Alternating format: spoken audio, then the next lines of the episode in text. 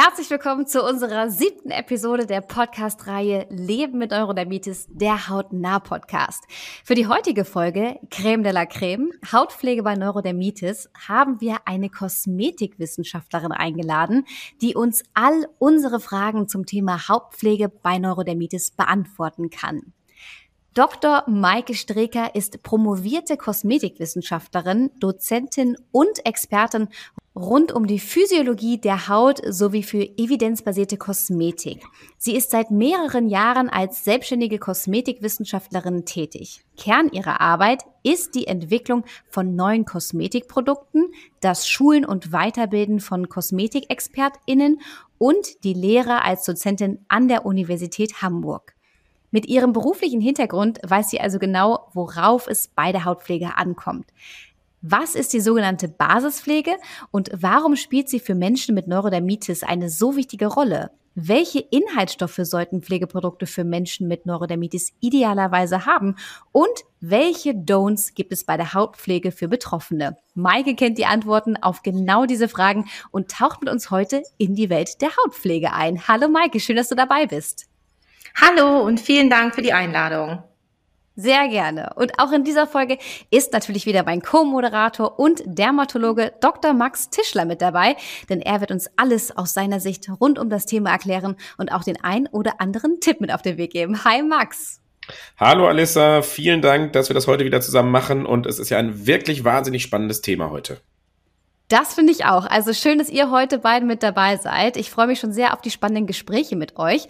Maike, die Hautpflege ist besonders für Menschen mit Neurodermitis ein ganz, ganz wichtiges Thema, welches ja auch viele Fragen und Unsicherheiten aufwirft. Und deshalb sind wir heute umso gespannter auf deine Tipps und Tricks. Vielleicht magst du dich als erstes einmal vorstellen und erzählen, welche Berührungspunkte du in deinem Berufsalltag mit Neurodermitis hast. Ja, sehr gerne.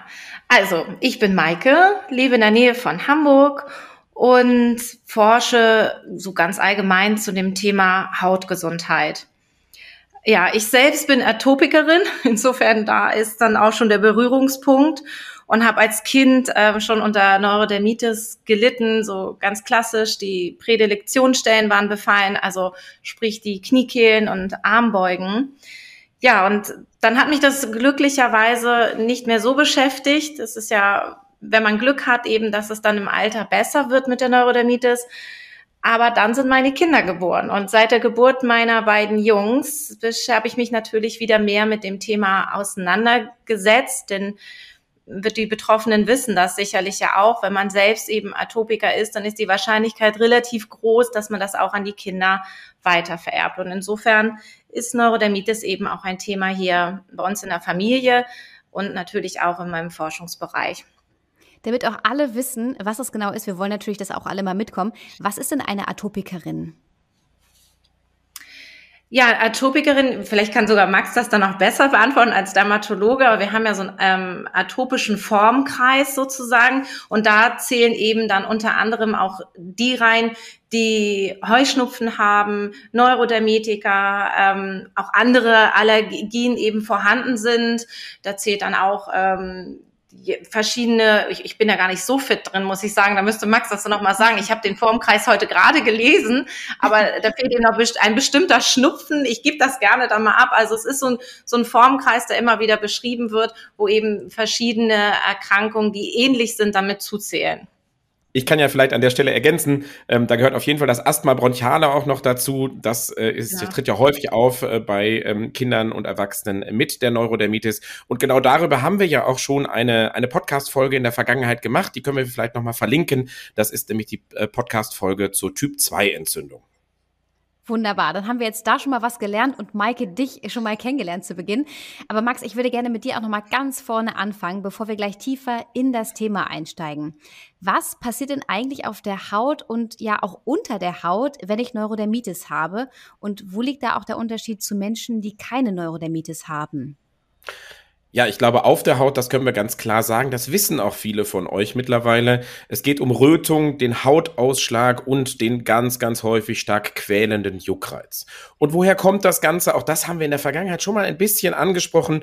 Zum einen ist es die erbliche Vorbelastung, ähm, dass in den Genen, in der Genetik eine Mutation in einem ganz speziellen Gen vorkommt, und zwar dem Filagrin-Gen. Und das sorgt dafür, dass eben eine Neurodermitis ausbrechen kann.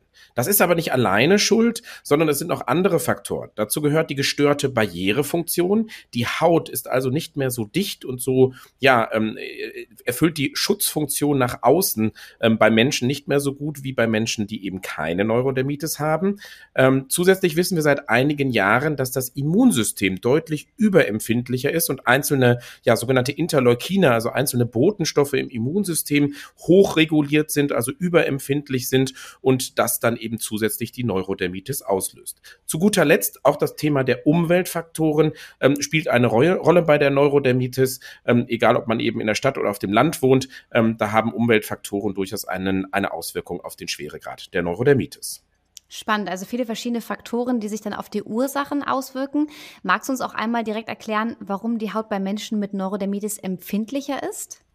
Sehr gerne. Also alles zusammen macht ja Rötung, Ausschlag und äh, Juckreiz, also eine insgesamte Schädigung der Hautbarriere. Und ich ähm, ja vergleiche das immer, wenn man eine Mauer baut. Wenn ich eine, eine Mauer baue und die Haut ist wie eine Mauer und ich lege die Steine nur aufeinander, ohne den Kit äh, dazwischen zu haben, also den Zement oder den Mörtel, dann ist es, ähm, ja, dann sehe ich ja ganz, ganz viele Löcher und dort können dann ganz unterschiedliche ähm, Stoffe durchfliegen oder eindringen. Und das ist bei der Neurodermitis ebenso. Im Gegensatz zur gesunden Haut, wo ganz viel Mörtel dazwischen ist und die, ja, die Mauer quasi dicht ist wie bei einem Haus. Und wenn wir uns da mal genauer anschauen, was passieren kann, was kann von außen eben durch diese Löcher in die Haut eindringen, was kann durch die verschlechterte Barrierefunktion eindringen, dann sind das die Allergene, das haben wir eben schon gehört, ähm, aber auch Bakterien, Viren oder Feinstäube, die dann äh, kleine Moleküle eben mit unter die Haut tragen und ähm, für eine Entzündung sorgen und dann eben zu Rötung, Hautschlag, Hautausschlag und Juckreiz fühlen. Auf der anderen Seite kann es eben auch sein, dass von innen die Haut, dadurch, dass sie äh, nicht mehr so geschützt und nicht mehr so isoliert ist, da tritt dann das Wasser nach außen. Also das führt dazu, dass wir einen sogenannten transepidermalen äh, Wasserverlust haben, sodass das Wasser eben von dem Inneren der Haut, vom Inneren des Körpers nach außen dringt. Und auch das führt dann eben zu einer Austrocknung der Haut und den Symptomen, die ich eben schon genannt habe. Das heißt also, es kommt bei empfindlicher Haut wirklich auf einen besonders guten Schutz an. Man hört ja auch bei Neurodermitis ganz häufig, wie wichtig die Basispflege ist. Maike, du kannst uns bestimmt erklären, was die sogenannte Basistherapie ist und warum es für Betroffene so wichtig ist, ihre Haut zu pflegen, ja auch wenn die Haut vielleicht gerade mal scheinbar gesund wirkt.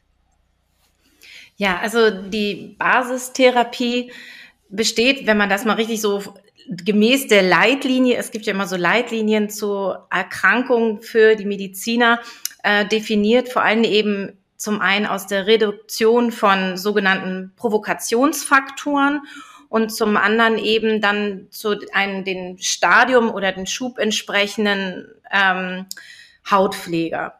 Ja, und diese Provokationsfaktoren, um die zu reduzieren, das wäre dann zum Beispiel eben eine Allergievermeidung, ja, die Reduktion von Hautirritationen, also alles, was irgendwie unsere Haut reizt. Das kann zum Beispiel eine falsche Kleidung sein. Also wenn ich da eben wirklich nur auf synthetische Materialien zurückgreife, kann das dann eben zur Reizung oder Reibung auf der Haut führen. Es ist besser, zum Beispiel Baumwolle zu tragen. Und zum anderen eben die Hautpflege. Und da ist vor allen Dingen die Pflege der trockenen Haut im Vordergrund. Hauttrockenheit ist eben bei Neurodermitis ein ganz häufiges Problem. Und Max hat das eben schon ganz, ganz toll erklärt, eben mit dieser Hautbarriere, mit dem Ziegelsteinmörtel. Also dieser Mörtel ist ja eben bei Neurodermitikern nicht so gegeben in der Qualität und auch in der Quantität. Und da können wir eben mittels sogenannter topischer Wirkstoffe, also mit Kosmetik, Hautpflege dem entgegenwirken, um eben diese geschwächte Barriere zu stabilisieren und somit eben mehr Gutes drinne zu lassen, nämlich eben die Feuchtigkeit. Wir haben gerade dieses furchtbare Wort transepidermale Wasserverlust auch von Max gehört. Den wollen wir reduzieren. Wir wollen mehr Feuchtigkeit drinne behalten in der Haut und sehen das alles der ganze Dreck von draußen eben nicht reinkommt. Das mhm. ist eben die Hauptaufgabe einer Basistherapie. Wenn wir über die Basispflege sprechen, dann kann ich mir vorstellen, dass es ungemein schwer ist, da die richtige für sich selbst zu finden. Wir alle kennen die riesengroße Vielfalt. Was würdest du denn empfehlen, worauf man dabei achten sollte? Ja, ich glaube, darauf achten, es ist erstmal wichtig, wo gehe ich hin? Also wie komme ich denn daran?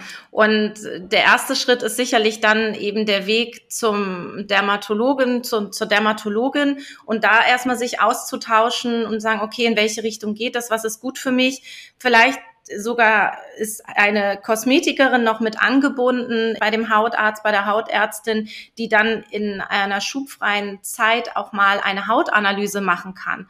Mit so einer Hautanalyse können wir ganz genau schauen, wie viel Feuchtigkeit fehlt denn nun, wie viel Fett fehlt und wie können wir da am besten gegensteuern. Also wir haben verschiedene Formulierungen in der Kosmetik. Einmal die Öl in Wasser Formulierung, das sind eher so diese leichten Lotions, wo die Feuchtigkeit im Vordergrund steht und dann eben Wasser in Öl Formulierung. Das sind so diese babsigeren Cremes, wenn man so will. Mhm. Und da kann eben so eine Hautanalyse schon mal wirklich so ein bisschen Licht ins Dunkel bringen, was da helfen kann. Oder aber auch, wenn da jetzt dieser Schritt einem zu viel ist und es ist ja auch kostet dann alles wieder, dann kann man auch natürlich die Beratung in der Apotheke suchen. Dort ist eben das Personal ja entsprechend auch gut geschult.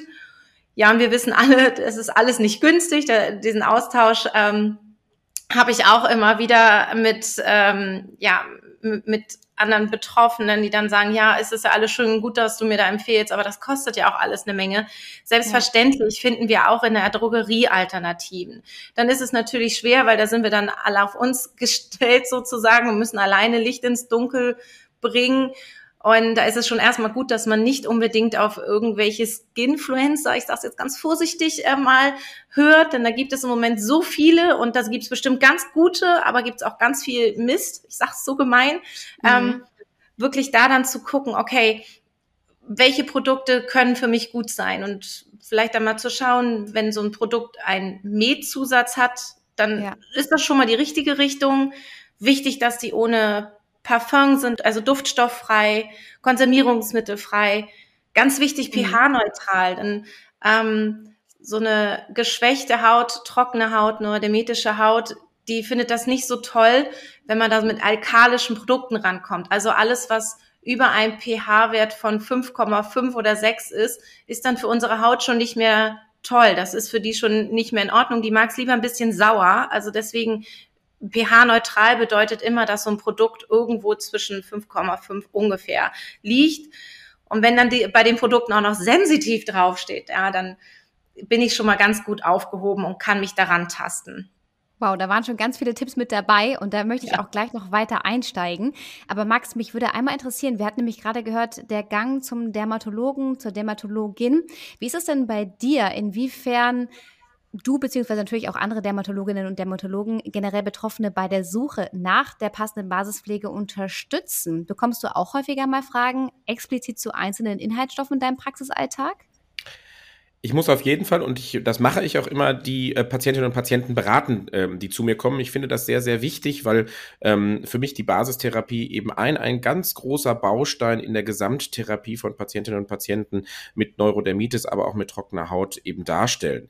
Ich finde es total spannend, dass Maike das Thema Skinfluencer ähm, angesprochen hat, denn ähm, ältere Patientinnen und Patienten, die fragen in der Regel nicht nach den einzelnen Inhaltsstoffen, vielleicht mal nach so etwas wie Urea, also dem, dem Harnstoff oder ähm, Ceramiden, weil das ja auch häufig ähm, auch im Drogeriemarkt oder in der Werbung ähm, auftaucht. Aber seitdem es die Skinfluencer gibt, ähm, ist es doch so, dass äh, man dann auch mal wirklich ganz spezifische Nachfragen bekommt. Und da merke ich aber häufig, dass, wie Maike auch schon andeutete, ähm, da häufig äh, ein, eine Methode One Fits All irgendwie gemacht wird, dass ähm, für jede Haut, egal wie der Hauttyp ist, äh, die gleiche Empfehlung rauskommt und ähm, das ist häufig dann eher schädlich und kontraproduktiv für die eigene Haut. Dementsprechend da immer mal die, den Rat des Dermatologen oder der Dermatologin in Anspruch nehmen, auch online oder mal schnell auf niederschwelligen Wegen. Das hilft da auf jeden Fall. Ansonsten ähm, finde ich auch eben gerade diese Zusatzmet da drauf oder fehlende Zusätze eben von Duftstoffen oder Konservierungsmitteln, dass das eben nicht drin ist. Das ist ganz, ganz wichtig darauf zu achten und das findet man eben nicht nur in der Apotheke, sondern eben auch durchaus mal im Drogeriemarkt. Gut, dass wir da mal an dieser Stelle aufgeklärt haben und vor allem wir hier im Podcast auch aufklären, wie die richtige Herangehensweise ist. Maike, jetzt habe ich in der Vorbereitung für unsere Podcast-Folge im Zusammenhang mit der Basispflege ganz häufig den komplizierten Begriff Emulgenzien gehört. Kannst du hier einmal Licht ins Dunkel bringen und uns erklären, was genau das überhaupt ist? Ja, ich versuche das mal. Also die Emulgenzien, die werden tatsächlich so stiefmütterlich äh, behandelt. Sie sind eigentlich wirklich ganz tolle und wichtige Wirkstoffe. Also gerade so als Kosmetikwissenschaftlerin denke ich so, die sind so wichtig, aber keiner spricht drüber. Ich verstehe es nicht. Rein, also mal aus ähm, pharmazeutischer oder kosmetikwissenschaftlicher Sicht kann man Emulgenzien eben als jene Stoffe definieren, die die Haut weich und geschmeidig machen und glätten. Und wer will das bitte nicht? Und jetzt so in Bezug auf ähm, Neurodermitis und sehr trockene Haut haben sie eben auch neben diesem Weichmachen und geschmeidig machen Effekt, das wollen wir ja auch gerade hier in dem Bereich, eben zusätzlich noch diesen Benefit, dass sie die Haut verschließen und dabei nicht total zubapsen, dass die Haut nicht mehr atmen kann, sondern ähm, einfach deckeln. Und wir haben ja eben jetzt schon ein paar Mal über diesen Ziegelstein-Mörtelaufbau gesprochen. Und wenn wir uns das jetzt vorstellen, der Mörtel ist nicht gegeben, aber von außen wird jetzt was auf diese Steine aufgetragen, sodass sie zusammenhalten, das genau können eben Emulgenzien. Die können sozusagen zumindest einzelne Stoffe die Barrierelipide imitieren und so den Mörtel wieder kitten. Und so ein Beispiel jetzt, wir haben es gerade gehört, wären eben die Ceramide. Die haben wir schon in der Haut, also normalerweise, die fehlen eben bei der sehr trockenen Haut, bei der neurodermitischen Haut. Und wenn wir sie dann eben von außen auftragen, dann wirken sie wie so ein Kit von außen, so dass eben auch dieser transepidermale Wasserverlust reduziert wird und weniger Schadstoffe von außen sozusagen eindringen können. Dazu zählen auch Fettsäuren und dazu zählen auch die Mineralöle. Und die werden mhm. ja gerne, gerade so in der Presse oder eben auch in den sozialen Medien, gerne verteufelt. Dabei haben wir da wirklich sehr, sehr gut wissenschaftliche Daten zu, dass sie eben gerade bei einer ähm, nicht intakten Haut, wenn ich das jetzt mal so formuliere, gut helfen können, weil sie wunderbar eben deckeln können, die Haut deckeln, sodass ad hoc eben nichts mehr raus kann und auch nichts Schlechtes rein kann. Also die Datenlage dazu ist, ist sehr, sehr gut. Aber sie werden eben, ja, aufgrund ihrer Produktion, wobei die auch sehr rein ist, ähm, immer wieder heiß diskutiert. Sie wirken auch nicht systemisch. Auch da gibt es keine Evidenz zu. Also da kann man sich rantrauen, wenn die Haut wirklich super, super trocken ist. Und mhm. wer eben doch Ängste hat durch die ganze Berichterstattung, der greift dann auf andere wie Ceramide oder Fettsäuren zurück. Wunderbar. Aber das heißt, wir haben verstanden, was Emulgenzien sind, dass sie wichtig sind und gut sind und dass wir jetzt häufiger mal darüber sprechen sollten. Ja, und bitte. Ihr findet, findet, übrigens auch noch weitere Informationen rund um die Basispflege auf leben-mit-neurodermitis.info, falls ihr euch noch weiter informieren möchtet. So, Maike, jetzt hast du uns schon ganz viele Tipps gegeben und wir möchten natürlich aber noch weiter über Hautpflege sprechen und welche Tipps du dafür uns hast. Welche Inhaltsstoffe sollten denn Pflegeprodukte für Neurodermitis-Betroffene idealerweise haben? Also da können wir eigentlich zwei große Gruppen zusammenfassen. Einmal die, die die Barriere stabilisieren, wieder der Mörtel, und ähm, die die Feuchtigkeit spenden. Jetzt habe ich schon ein paar Emojenzien gerade genannt, also die Ceramide, die da ähm, sicherlich eben sinnvoll sind, aber auch sowas wie äh, Squalene können wunderbar von außen aufgetragen werden, sind eben auch sogenannte physiologische Barrierelipide, also die haben wir schon in der Haut drinne. Insofern sind sie eben auch äh, gut verträglich. Das, was schon mal drin ist, das das akzeptiert die Haut dann eben auch, wenn wir es von außen auftragen. Da zählen dann auch Triglyceride zu. Ja, und zu den Feuchtigkeitsspendern, da haben wir Urea schon gehört, das ist so der Klassiker, Harnstoff, ist auch eben ein hauteigener Stoff, gehört zum sogenannten Natural Moisturing Factor. Aber auch ähm, Milchsäure-Derivate, Glycerin ist noch so ein Klassiker. Und ich nenne es ja mal gerne das It-Girl, die Hyaluronsäure. keiner traut ihr irgendwas zu, weil überall liest man Hyaluronsäure. In der Werbung ist Hyaluronsäure, wenn man Fernseher anmacht, ist Hyaluronsäure, überall ist sie drin. Aber sie macht halt total Sinn. Sie gehört eben auch zu diesem sogenannten Natural Moisturing Factor, also auch ein endogener, ein hauteigener Stoff. Und ähm, was das Spannende ist, der größte Anteil an Hyaluronsäure ist tatsächlich in der Epidermis, also oben in unserer, in der äußersten Hautschicht. Und Sie kann wunderbar Wasser speichern und ist aber auch für die Kommunikation unter den Zellen ganz, ganz wichtig. Also Studien zeigen halt auch, dass die Hautzellen nicht so schnell absterben in der Epidermis. Also sie ist wirklich ein toller Feuchtigkeitsspender. Man merkt, ich bin Fan von ihr. ähm, auch da haben wir halt wirklich ganz gute Daten, die das eben zeigen. Ja, und wenn die Haut so richtig trocken ist, im Winter beispielsweise, das ist ja nochmal so, ein, so ein Trigger für, für Neurodermitiker, die ähm, feuchtigkeitsarme Raumluft, ne, die, durch die Heizung wird die Feuchtigkeit entzogen, die Kälte, die entzieht unserer Haut wieder Feuchtigkeit, dann braucht sie halt auch wirklich Fett. Und da sind so Wirkstoffe auch bekannt sicherlich, so wie das Nachtkerzensamenöl, das ist so ein Klassiker ja auch da in der Neurodermitis-Pflege aber auch Shea Butter ähm, zeigt gute Daten. Und was viele gar nicht so wissen, ist äh, Sonnenblumenöl. Und mhm. vielleicht mal so an alle, die, das ist jetzt so viel, was ich hier sage, die so denken, oh Gott, wie soll ich mir das alles merken? Es gibt einen ganz schönen wissenschaftlichen Beitrag zum Thema ähm, trockene Haut. Das nennt sich dann Cirrhosis, Cirrhosis cutis. Das ist so ein Positionspapier, das kann man wirklich googeln, haben ähm, Dermatologen veröffentlicht vor zwei Jahren und da ist so eine tolle Übersicht drin, wo man einfach dann als Laie auch mal reinschauen kann. Sonst sind so wissenschaftliche Publikationen wirklich schwer zu lesen, aber hier sind tolle Tabellen drin. Das nur am Rande, da kann man wirklich dann da auch mal schauen, okay, was hat sie denn da nochmal gesagt, was war das? Da stehen dann eben auch diese Inhaltsstoffe nochmal mit drin. Ja, vielen Dank für diese ganzen Empfehlungen. Ich bin mir sicher, dass viele gerade ein Aha-Erlebnis hatten und äh, doch nochmal einen neuen Impuls bekommen haben. Jetzt haben wir ganz viel über Cremes gesprochen. Max, worauf sollten denn Betroffene auch vor allem bei Seifen, Duschgel oder aber auch Badezusätzen achten? Ja, ganz, ganz wichtig auch dabei, dass es ähm, pflegende ähm, Mittel sind, also pflegende Duschgele, pflegende Seifen ähm, und dass man sich auch nach der Anwendung dann eben äh, gut abduscht. Insgesamt muss ich aber sagen, bevor ich mir Gedanken darüber mache, welches Mittel ich jetzt zum Duschen und zur Hautreinigung nehme, ähm, sage ich immer, lieber nicht zu lang, nicht zu warm und nicht zu häufig duschen. Also zu lang, also maximal 15 Minuten duschen, besser 10, äh, nicht zu warm, also besser lauwarm statt kochend heiß und natürlich auch äh, je weniger, je besser. Ähm, das passt auch sehr, sehr gut zum aktuell aus, aus Hollywood ein bisschen rüberschwappenden Non-Bathing-Trend, sich nur noch einmal die Woche oder weniger ähm, äh, zu baden oder zu duschen. Ähm, ich glaube, auf das Maximum muss man es jetzt nicht hinlaufen lassen, aber wenn man es hinbekommt, sich vielleicht nur alle zwei Tage ähm, zu duschen, wenn, wenn man dann immer noch ein gutes Körperpflegegefühl hat und vielleicht an den Zwischentagen dann sich eher in Form einer Katzenwäsche, also die, die Achseln, den Intimbereich und das Gesicht wäscht, ähm, dann kommt man sicherlich damit ganz, ganz gut ähm, hin und dann ist das für mich tatsächlich ein bisschen entscheidender, als welches Mittel ich nehme. Aber wie gesagt, sonst ähm, dabei darauf achten, dass es vielleicht irgendwie ein Babyshampoo ist, ein pflegendes Shampoo ist. Ähm, und dann kommt man da, glaube ich, ganz gut hin. Aber Maike hat da sicherlich noch den ein oder anderen Tipp parat.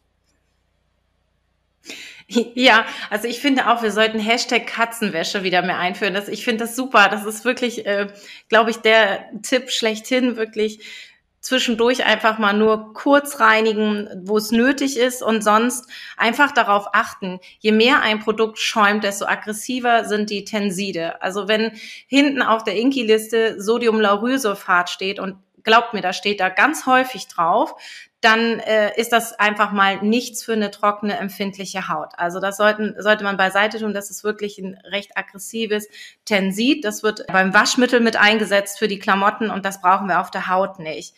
Hm. Babyprodukte, genau, das ist super. Und ähm, ja, auch beim Haarewaschen einfach darauf achten, vielleicht separat. Also kopfüber über der Dusche, die Badewanne meine ich, oder Dusche, ähm, die Haare waschen, sodass das Haarwaschmittel nicht auch über meinen ganzen Körper läuft und vielleicht noch die Haarkur, die ich drauf packe und dann der, noch der Conditioner. All das, da läuft über meine Haut rüber, wenn ich das unter der äh, Regendusche sozusagen mache. Genau. Ja. Ähm, und das ist wirklich nicht gut für eine sehr empfindliche Haut, weil eben alles, was in diesen Produkten ist, dann an mir abperlt. Vielleicht dann da ganz kurz nachgefragt. Jetzt haben wir ganz viel über Do's gesprochen. Was sind denn so eure Don'ts? Also einmal natürlich tägliches Duschen habe ich mitgenommen. Was wären noch in kurzer Form weitere Don'ts? Ja, vielleicht wirklich eben separat Haare waschen. Das wäre eher ein Do. Ein Don't ähm, ist wirklich auf irgendwas zurückzugreifen, was stark riecht, was stark schäumt und es ist jetzt Mai, auch wenn das Wetter das noch nicht so ganz verstanden hat, ähm, wirklich auf den Lichtschutz zu verzichten. Max kann da vielleicht auch noch was zu sagen, aber ich merke, dass eben gerade Menschen, die eine sehr empfindliche Haut haben und sehr trockene Haut haben, doch ein bisschen Respekt vor Sonnenschutzprodukten haben, weil die dann ja eben doch vielleicht ja die Haut triggern, dass es dann eben doch zu, zu Reizungen etc. kommt. Aber so eine empfindliche Haut ist eben noch mal wieder lichtempfindlicher. Und wir haben schon auch gehört von Max, dass Neurodermitis auch durch Umweltnoxen getriggert wird. Also wir brauchen eben zum einen einen Lichtschutz für eine empfindlich trockene neurodermitische Haut und auch noch einen Schutz eben vor dem ganzen Dreck, der um uns rumfliegt. Und das haben wir dann eben zum einen durch einen guten Sonnenschutz. Das wäre dann wieder ein Du. ähm, und eben dann vielleicht noch ein Sonnenschutz, der noch Vitamine mit drin hat, wie beispielsweise ähm, Vitamin E, was eben auch antioxidativ wirkt, denn diese Antioxidantien, die schützen uns nachweislich eben dann vor Feinstaub und Co. Also mhm. ein absolutes Don't-Verzicht auf Schutzprodukte. Ja, das heißt also, es gibt ganz viele Don'ts auf jeden Fall, die wir mitnehmen können aus dieser Folge. Ähm, ja, bei dem Thema Hautpflege, da spielt für Menschen mit Neurodermitis nicht immer nur die Pflege selbst eine Rolle. Für viele ist damit gleichzeitig auch ein großer finanzieller Aufwand verbunden. Max, haben Betroffene die Chance auf eine Erstattung ihrer Basispflege? Ja, das muss ich erstmal mit Ja beantworten, aber leider nur bis zum zwölften Lebensjahr. Also ähm, das ist so, dass die Basispflege von den gesetzlichen Krankenkassen nur bis zum zwölften Lebensjahr übernommen wird. Bei den privaten Krankenkassen, wenn es nicht Beihilfe ist, hat man häufiger noch eine Chance, dass eben Basispflege auch ähm, danach noch ähm, übernommen wird. Das hat was damit zu tun mit einem Gesetz, was ja im Anfang der 2000er äh, in äh, Kraft getreten ist, dass eben die rezeptfreien Arzneimittel aus der Kassenerstattung gestrichen wurden. Und das betrifft eben nicht nur die Basistherapie, das betrifft auch eben Antipilzmittel und andere. Ähm, und ich finde diese Entscheidung wirklich nicht nachvollziehbar, wenn man sich nämlich überlegt, dass bei einem schwer betroffenen Neurodermitiker eine Basispflege von ungefähr 250 Milliliter pro Woche notwendig ähm, wird, dann sind das echt hohe Kosten, ähm, die äh, auf den Versicherten beziehungsweise dann eben auf den Neurodermitis-Patienten oder auf die Neurodermitis Diabetes-Patientin zukommen. Und äh, ja, ich glaube, da müsste was äh, politisch dran getan werden. Und es gibt da tatsächlich auch schon eine Petition, die die äh, Kostenerstattung für die Basistherapie bzw. die Basispflege fordert. Und da haben schon über 50.000 Menschen unterschrieben. Dementsprechend merkt man natürlich auch da, das, das Thema ist wichtig. Und ähm, da würde ich mich freuen, dass äh, es da auch eine Veränderung gibt, gerade für die schwer Betroffenen ähm, oder auch mittelschwer betroffenen Neuro Neurodermitikerinnen und Neurodermitiker. Das würde es uns in der Praxis auch einfacher machen, denn ähm, die Adherenz zur Basispflege, die ist leider immer noch ein bisschen ausbaufähig. Aber Maike, vielleicht hast du da ja auch noch mal einen Tipp für uns, wie man auch an günstigere Produkte, die gleichzeitig auch hilfreich sind, kommt. Ja, sicherlich dann der Weg in die Drogerie. Also da einfach auch mal schauen, da gibt es eben auch Produkte, die Urea enthalten, Produkte, die Niacinamid enthalten, haben wir noch gar nicht so drüber gesprochen, das B-Vitamin, was im Moment sehr gehypt wird, auch in den sozialen Medien, aber das macht auch Sinn, weil es eben tatsächlich die Hautbarriere stärkt. Das sind ähm, Wirkstoffe, die es auch in der Drogerie zu finden gibt. Da ist es dann wichtig, dass man mal schaut, ist die Konzentration ausreichend? Da könnte dann manchmal sein, dass das nicht der Fall ist das lohnt es sich einfach mal vielleicht mal so ein paar Stunden zu investieren und da durchzugucken, ein bisschen zu vergleichen, ähm, so dass man da eben tatsächlich vielleicht noch mal den einen oder anderen Euro sparen kann, weil man, wir haben das ja gerade gehört, eben doch richtig viel eben an Menge verbraucht, wenn eben der ganze Körper täglich ein bis zweimal eingecremt werden muss. Wunderbar, ganz, ganz wichtiger Tipp. Und Max, vielleicht hast du abschließend für uns auch nochmal einen SOS-Tipp, dann, wenn wirklich gar nichts mehr geht, was hilft? Ja, SOS-Tipp auf jeden Fall genügend Menge von der Basispflege nehmen und es gibt auch die Möglichkeit, die Wirkung der Basispflege, der Basistherapie zu verstärken. Das kann an den Händen zum Beispiel mit Baumwollhandschuhen passieren, das kann an Füßen mit Tennissocken sein, die man dann ähm, immer wieder ähm, neu quasi sich eincremt und dann drüber zieht und die ähm, Handschuhe beziehungsweise auch die Tennissocken dann bitte nicht wäscht. Man kann es aber auch mit Folie an anderen äh, Körperstellen versuchen, wenn das eben ähm, vertragen wird. Das sind so Möglichkeiten, um die Basistherapie Therapie nochmal verstärkt an ihrem Wirkort wirken zu lassen. Ja, wunderbar. Jetzt haben wir einiges über Inhaltsstoffe etc. gelernt. Aber Max, wenn ich nun alle Tipps umsetze und eine gute Basispflege für mich gefunden habe, aber irgendwie immer noch nicht das Gefühl habe, dass meine Neurodermitis unter Kontrolle ist, was kann ich denn dann noch tun? Ja, es wäre so schön, wenn wir mit Basistherapie allen Patientinnen und Patienten ähm, helfen könnten. Dann ähm, würde das häufig ja viel einfacher ähm, funktionieren. Aber ich glaube, das Wichtigste ist, dass man dann wirklich auch, wenn es mit Basistherapie und nach diesem Podcast äh, von alleine nicht funktioniert, Dermatologinnen oder Dermatologen ähm, aufsuchen und dann wirklich gemeinsam schauen, was gibt's für Therapieoptionen, ähm, was äh, geht es außer der Basistherapie noch, was können wir eben an topischer ähm, äh, Therapie machen, also an lokaler Therapie mit einer Creme oder einer Salben und was gibt's halt eben noch für moderne Systemtherapien heutzutage, die wirklich auch gut helfen können, sei es in Spritzen oder in Tablettenform. Wunderbar. Also ich bin mir sicher, wir könnten noch viel länger darüber sprechen, weil es noch so viele Wirkstoffe und Inhaltsstoffe gibt, über die wir sprechen könnten. Leider sind wir aber bereits am Ende unserer Podcast-Folge und ich möchte euch beiden ganz herzlich dafür danken, dass ihr heute so viele Tipps geteilt habt und wir alle so viel mitnehmen könnten und lernen konnten. Herzlichen Dank. Ja, danke auch. Sehr gerne, es hat viel Spaß gemacht. Ja, und spannende Tipps und Infos rund um das Thema Neurodermitis bei Babys und Kleinkindern hat unser neuer Special Guest in der kommenden Folge für euch mit dabei. Seid gespannt und hört auch in die nächste Folge rein, welche ab dem 31.07.2023 auf allen gängigen Audioportalen auffindbar sein wird. Ihr möchtet die Zeit dazwischen nutzen und euch weiter über Neurodermitis informieren und mit anderen Betroffenen austauschen, dann schaut super gerne auf unserer Webseite leben-mit-neurodermitis.info und natürlich auch unserem Instagram-Kanal leben mit neurodermitis.info vorbei. Vielen Dank fürs Zuhören und bis zum nächsten Mal. Tschüss, Maike. Tschüss, Max. Tschüss. Ciao. Die Folge wurde präsentiert von Sanofi.